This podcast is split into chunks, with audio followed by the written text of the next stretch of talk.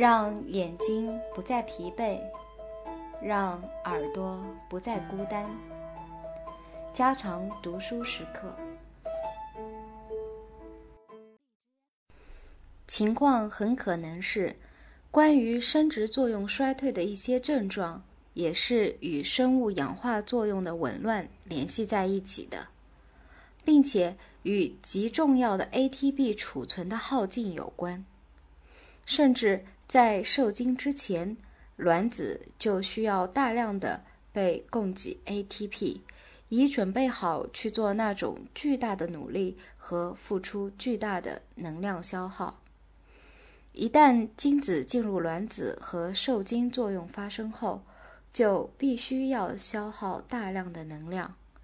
精子细胞是否能够到达和进入卵子，将取决于本身的 ATP 供应。这些 ATP 产生于集中在精子颈部的线粒体中。一旦受精过程完成，细胞的分裂就开始了。以 ATP 形式供给的能量，将在很大程度上决定着胚胎的发育是否能继续进行直到完成。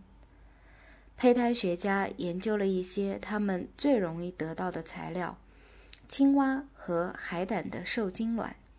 发现，如果 ATP 的含量减少到一定的极限值之下，这些卵子即停止分裂，并很快死亡。从胚胎学实验室到苹果树之间，并非没有联系。在这些苹果树上的知更鸟窝里，保存着它的蓝绿色的全部鸟蛋，不过这些蛋冰凉地躺在那儿。生命之火闪烁了几天之后，已经熄灭了。另外，在高高的佛罗里达松树顶部，那儿有一大堆整齐安放的树枝和木棍。在这个窝里盛着三个大的白色的蛋，这些蛋也是冰凉而无生命的。为什么知更鸟和鹰不去孵蛋呢？这些鸟蛋是否也像那些实验室中的青蛙卵一样，仅仅由于缺少普通的能量传递物 ATP 分子而停止发育了呢？ATP 缺乏的原因是不是由于下述原因造成的呢？在青鸟体内和那些蛋中已经贮存了一定量的农药。足以使供给能量所依赖的氧化作用的小轮停止转动。不必再去猜测杀虫剂是否已在鸟蛋中积累了。很明显，检查这些鸟蛋比观察哺乳动物的卵细胞要容易一些。不管这些鸟蛋是在实验室条件下还是在野外得到的，只要在鸟蛋中检查出这些农药。就能够发现 DDT 和其他烃类有大量积累，并且浓度很大。在加利福尼亚州进行实验的制蛋中含有百万分之三百四十九的 DDT。在密治安州，从死于 DDT 中毒的知更鸟输卵管中取出的蛋内含 DDT 的浓度超过百万分之两百。由于老知更鸟中毒死亡，而遗留在鸟窝中的无人关心的蛋中也含有 DDT。遭到邻近农场使用的爱氏剂中毒的小鸡，也将这些化学物质传给了它们的蛋。以母鸡进行实验，喂以 DDT，下出来的蛋含有百万分之六十五之多的 DDT。当我们知道了 DDT 和其他的，也许是所有的氯化烃通过钝化一种特定的酶，或通过破坏产生能量的耦合作用而能够中断产生能量的循环时，我们很难想象任何一个含有大量残毒的鸟蛋怎么能够完成其发育的复杂过程。细胞的无限多次分裂。组织和器官的精心构成，合成最关键的物质，以最后形成一个活生生的生命。所有这一切都需要大量的能量，即需要由靠着新陈代谢循环的不断进行而产生 ATP 的线粒体小囊。没有理由去假定这些灾难性事件仅仅局限于鸟类。ATP 是能量的普遍传递者。产生 ATP 的新陈代谢循环，无论是在鸟类或在细菌体内，无论是在人体或老鼠体内，它都有着同一效果。因此。杀虫剂在任何生物的胚胎细胞中积累的事实将同样有害于我们，它意味着对人类也有相当的影响。这些化学药物进入了产生胚胎细胞的组织中，也就意味着同样进入了胚胎细胞本身。在人工控制条件下的痔、老鼠和豚鼠体中。在为消灭榆树病害而喷过药的区域的知更鸟体中，在活跃在为消灭葱针树花蕾蠕虫而喷过药的西部森林中的鹿体中，在各种鸟和哺乳动物的生殖器官中，都已发现了杀虫剂的积累。DDT 在一只知更鸟睾丸中的含量。高于其体内其他任何部分，痣也在其睾丸中积累了大量的 DDT，其量超过百万分之一千五。在实验的哺乳动物中，可能作为这种 DDT 在生殖器官中积累的后果之一，是观察到了睾丸的萎缩。在假氧氯中暴露过的小老鼠。其睾丸异乎寻常的小。当一个小公鸡被饲以 DDT 时，其睾丸只有正常大小的百分之十八。依靠睾丸激素而发育的鸡冠和垂肉只有正常大小的三分之一。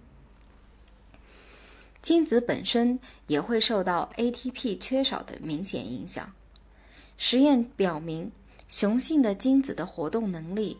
由于食入二硝基苯酚而衰退，因为它破坏能量耦合机制，并不可避免地带来能量供应减少。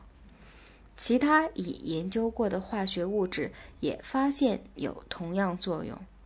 这些对人类可能带来影响的迹象，可以在有关精子减少的医学报告中，或在精子产生的衰减中。或在喷洒 DDT 的农业航空喷雾器中被看到。对于作为一个整体的人类来说，比个体生命更加无限宝贵的财富是我们先天所具有的遗传物质。这是我们联系过去和未来的纽带。通过漫长的进化时期的演变，我们的基因不仅把我们人类造就成现在这个样子。而且将未来凶吉掌握在他们微小的形体之内。然而，在当前，人为因素所引起的危害已成为我们时代的一种威胁。这是对人类文明的最后的和最大的危险。化学药物和放射作用又一次表现出了它们严格的而又不可避免的相似性。放射性袭击使得活体细胞遭受到各种伤害，它的正常分裂能力可能被破坏，它的染色体结构可能被改变，或者带有遗传物质的基因可能经历被称之为突变的突然变化。这种突变将使细胞在其后代中产生新的特征。如果细胞是极为敏感的。那么，这些细胞可能即刻被杀死，否则，这种细胞会在多年时间过去以后，最终变成恶性细胞。这些放射性作用的危害结果，已在用大量称为四放射性或四放射作用化学物质所进行的实验研究中被再现。许多被用作农药、除草剂。或杀虫剂的化学物质都属于这一类物质。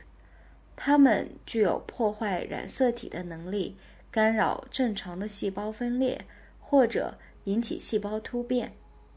这些对遗传物质的伤害，能够导致暴露于农药的个体生物患病，也可以以其作用影响后代。仅仅在几十年之前，还没有人知道放射性的这些作用，也没有人知道这些化学物质的作用。在那些日子里，原子还未曾被分离出来，可以模仿放射作用的化学物质几乎还没有从化学家的试管里孕育出来。然而，到了1927年。德克萨斯大学动物学教授赫曼 ·J· 穆勒博士发现，将一个有机体暴露于 X 射线中，它就能在以后的几代中发生突变。随着穆勒的这一发现，一个科学和医学知识的新领域就被打开了。穆勒以后由于他的成就而获得了诺贝尔医学奖金。后来，这个世界很快就与那种引起纠纷的灰色降尘打交道了。在这个世界上，即使不是一个科学家，现在也知道放射性的潜在危害了。尽管很少有人注意，在四十年代初，还有一个随之而来的发现：在爱丁堡大学，卡洛特·奥巴克。和威廉·洛伯逊在芥子气的研究中，发现这种化学物质造成了染色体的永久性变态。这种变态与放射性所造成的变态无法区别。用果蝇来做实验，穆勒也曾用这种生物进行他的 X 射线影响的早期研究。芥子气也引起了这种果蝇的突变。这样，第一种化学质变物就被发现了。现在，与芥子气具有同样质变作用的化学物质已有了一个很长的名单。这些化学物已知能改变动物和植物的遗传物质。为了了解化学物质为何能够改变遗传过程，我们必须首先了解。当生命处于活的细胞阶段时的基础演变。如果身体要生长，如果生命的源流要一代一代的传下去的话，那么组成体内组织和器官的细胞就必须具有不断增殖的能力。这种作用是借助于细胞的有丝分裂或核分化过程来完成的。在一个即将分裂的细胞中，具有重要性的变化首先发生在细胞核内，最后扩展到整个细胞。在细胞核内，染色体发生了奇妙的移动和分裂，以使本身排列成为老的式样。这种老的式样可以将遗传的决定因素——基因传递给子代细胞。染色体先是细长线状，基因则念珠般的排列其上，而后染色体纵向分离，基因亦分离。随着细胞分裂，染色体各有一半进入子细胞。通过这种方式，每一个新的细胞都将含有一整套染色体，而所有的遗传信息密码。就编排在染色体中。借助于这种方式，生物的种属的完整性就被保留下来了。借助于这种方式，龙生龙，凤生凤，老鼠儿子会打洞。一种特殊类型的细胞分裂发生在胚胎细胞的形成过程中，因为对一定种类的生物来说。其染色体数目是一个常数，所以结合形成一个新个体的卵子和精子只能带着一半数目的染色体进入新的结合体中。这一过程借助于染色体行为的变化，极为精确地得以完成。这一染色体变化发生于产生新细胞的分裂作用过程中，在这时，染色体自身并不分裂，而是由每对染色体中分离出的一个染色体完整的进入每一个子体细胞。整个生命发展的关键就被揭示于一个细胞中。细胞分裂的过程对于地球上所有的生命来说都是一样的，无论是人还是变形虫，无论是巨大的水杉还是极小的酵母，如果没有了这种细胞分裂作用，便都不再能够存在了。因而。任何妨害细胞有丝分裂的因素，对有机体的兴旺发展及其后代都是一个严重威胁。诸如像有丝分裂这样一些细胞组织的主要特征，已存在了五亿年之久，也许近于十亿年。乔治·盖劳德·西蒙森和他的同事比特君·迪范尼。在他们的内容广博的名为《生命》的一书中写道：“从这个意义上来看，生命世界虽然肯定是虚弱和复杂的，但是它在时间上已是难以置信的经久，甚至比山脉还要经久。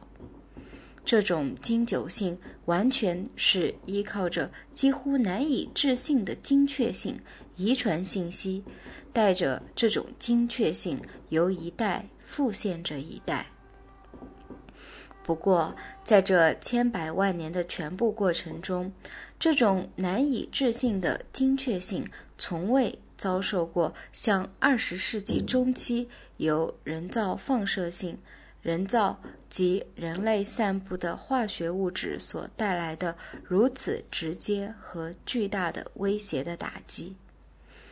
一个卓越的澳大利亚医生、诺贝尔奖金获得者麦克华伦·伯乃特先生认为，上述情况是我们时代的最有意义的医学特征之一。作为越来越有效的治病手段的，但生命却未曾经验过的化学药物的生产的一个副产品。是使保护人体内部器官免受改变因素危害的整个屏障作用，已经越来越频繁地被突破。人类染色体的研究还处于早期阶段，所以只是在最近才有可能去研究环境因素对染色体的作用。直到一九五六年。由于新的技术的出现，才使得精确确定人类细胞中染色体的数目四十六个成为可能，并且是如此细致的观察它们成为可能。这种观察可以使整个染色体或部分染色体的存在与否被检查出来。由环境中某些因素而引起的遗传危害的整个概念，相对是比较新的，并且除了遗传学家之外，它很少能够被人们所理解。所以，这些遗传学家的意见难得被人们所采纳。以各种形式出现的放射性危害，现在已经令人信服的。被充分理解了。虽然有时在一些意外的场合下还被否认，穆勒博士常常感到惋惜的是，不仅有这样多的政府部门的政策制定者，而且有这么多的医学专业人员拒绝接受遗传原则。化学物质可以起到与放射性同样作用的这一事实，现在几乎没有被公众所知晓，同样也没有被大部分医学工作者和科学工作者所了解。由于这种原因，一般所应用的化学物质，更确切来说，是实验室中的化学物质的作用至今尚未得到评价。但对于这些作用做出评价是极为重要的。家常读书之作，感谢您的收听。